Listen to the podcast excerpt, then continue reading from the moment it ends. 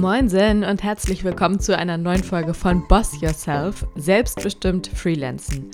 Ich bin Lynn und das hier ist mein Podcast für Freelancer und alle, die es vielleicht nochmal werden wollen. In dieser Folge widme ich mich dem Thema Fokus, meine Tipps, mit denen du garantiert fokussierter arbeiten kannst und auch fokussierter frei hast. Viel Spaß!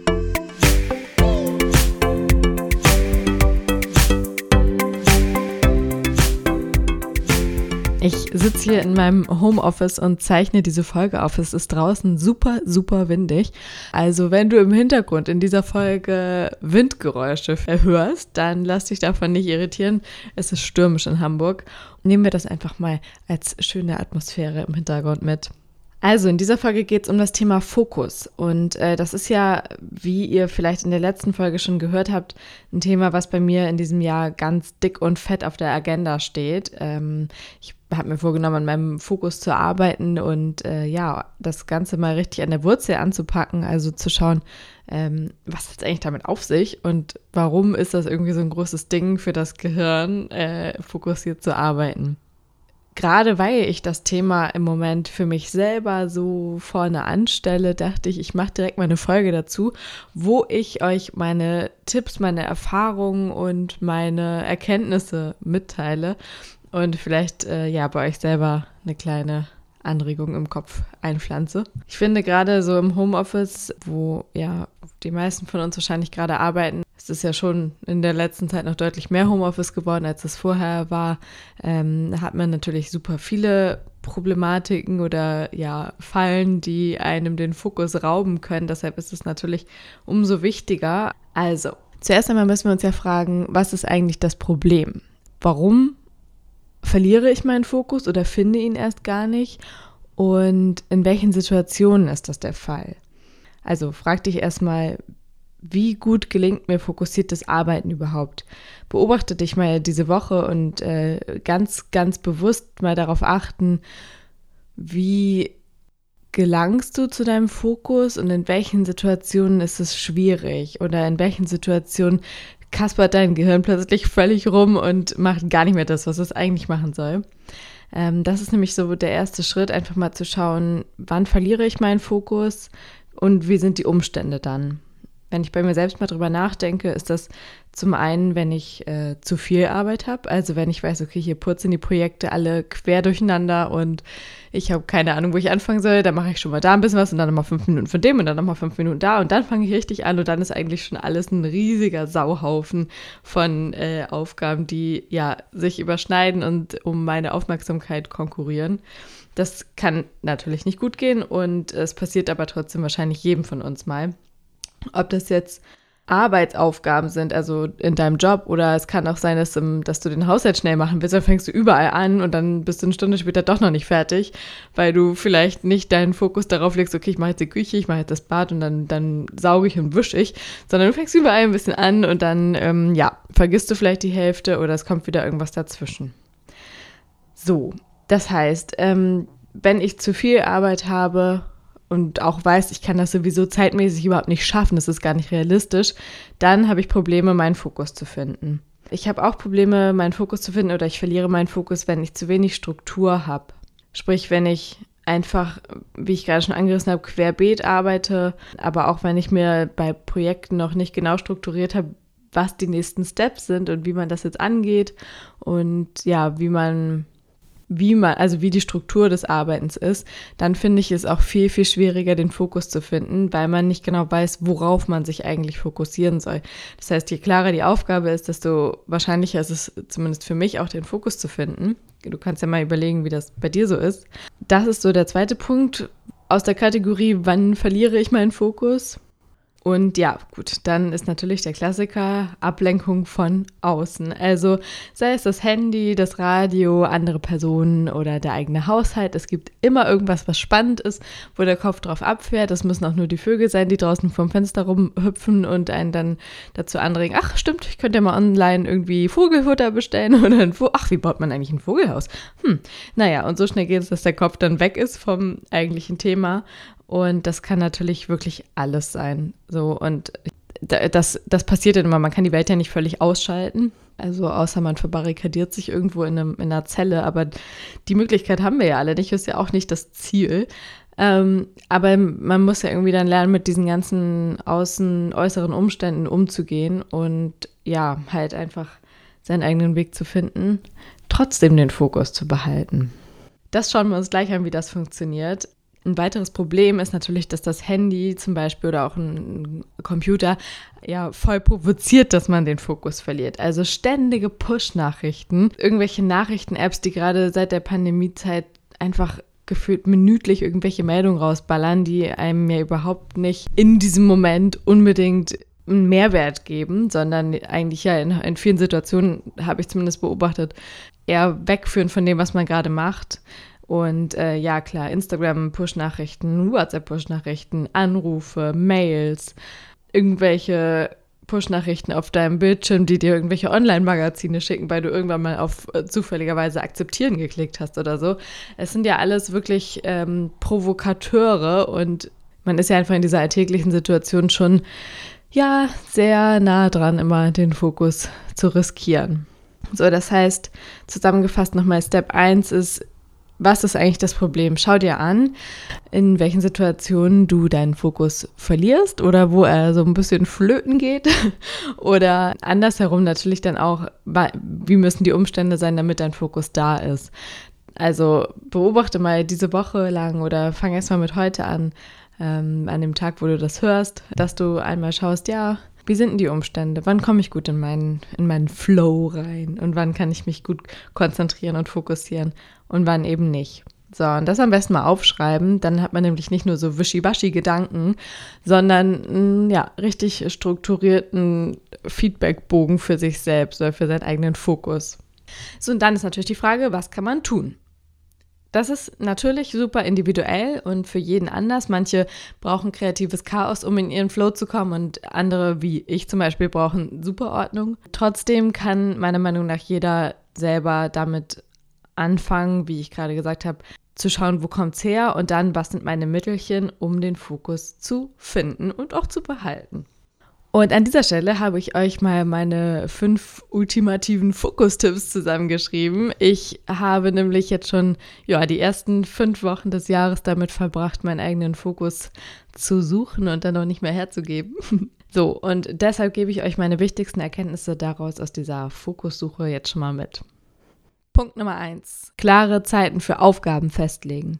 Ich habe festgestellt, wenn man weniger Zeit sich selber zur Verfügung stellt, von der man weiß, dementsprechend, dass man sie effektiv nutzen muss, dann funktioniert das häufig schon viel, viel besser mit dem Fokus, als wenn man weiß, man hat einen ganzen Tag Zeit dafür. Es geht nicht nur mir so, das weiß ich auch von anderen, ähm, aber ein Beispiel, wenn ich, als ich in der Uni war und Hausarbeiten geschrieben habe und so drei Tage oder so meinen Kalender nur mit Hausarbeit beschrieben habe und wusste, ich mache nichts anderes, dann habe ich effektiv trotzdem immer nur zwei Stunden oder sowas geschrieben, weil ich dachte, oh, ich habe ja den ganzen Tag Zeit, dann kann ich ja jetzt erstmal Sport machen, dann kann ich jetzt erstmal einkaufen gehen, meine Wohnung putzen und dann fange ich irgendwann an. So.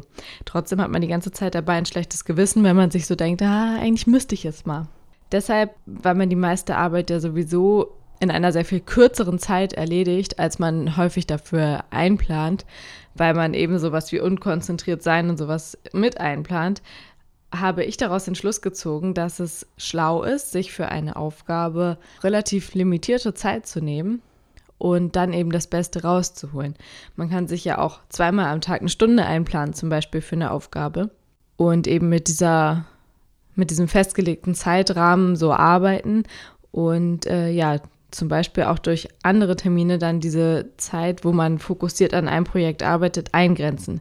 Das heißt, wenn du sagst, okay, ich arbeite heute von 9 bis 12 für den und den Kunden oder für das und das Projekt oder arbeite an meiner eigenen Sache, was auch immer, und du ahnst, dass du vielleicht auch irgendwie erstmal aufschieben könntest und so und dann vielleicht um 14 Uhr noch dran sitzt, weil du einfach zu spät angefangen hast und nicht auf deinen, in deinen Flow gekommen bist, dann kann man sich natürlich selber so ein bisschen austricksen und sich zum Beispiel dann am Ende von dieser Zeit eine Verabredung legen und äh, somit ja verhindern, dass man sich da selber wieder vertüdelt. Damit einher geht nämlich auch das Einlegen von Pausen. Das ist ja auch was, was äh, ich in diesem Jahr ganz, ganz, ganz doll lerne. Und bisher bin ich ziemlich gut dabei.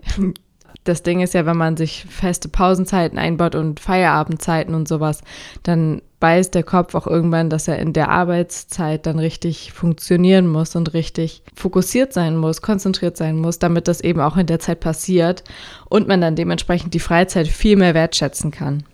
Dazu gehört aber auch tatsächlich sowas wie meinen ganzen Tag frei machen, habe ich jetzt auch gemerkt, dass es tatsächlich mal ganz gut ist, so einen Tag völlig weg zu sein. Also richtig, richtig raus zu sein oder zwei Tage, was ja ein normales Wochenende ist. Aber ich weiß, dass ja viele auch hier und da nochmal, wenn es nur eine halbe Stunde ist, irgendwie nochmal an die Arbeit denken. Und ähm, ja, ich habe das Gefühl, wirklich, wenn man sich so Einheiten setzt, wann man in seinen Flow und in seine fokussierte Zone reinkommen möchte, dann ja, funktioniert das deutlich besser.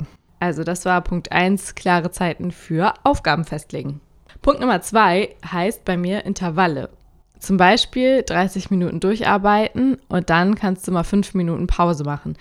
In diesen fünf Minuten kannst du dann aufs Handy gucken, die Mails lesen, die in der Zwischenzeit reingekommen sind, falls sie dich interessieren und jetzt nicht irgendwie für ein anderes Projekt sind, was dann auch wieder Arbeit ist. Du kannst aber auch dich bewegen, zum Beispiel den Müll runterbringen oder ähm, einfach mal fünf Minuten Stretching machen oder du nutzt die Zeit, um eben die Wohnung zu saugen. Also es tut tatsächlich auch gut, sich dann körperlich mal ein bisschen zu bewegen.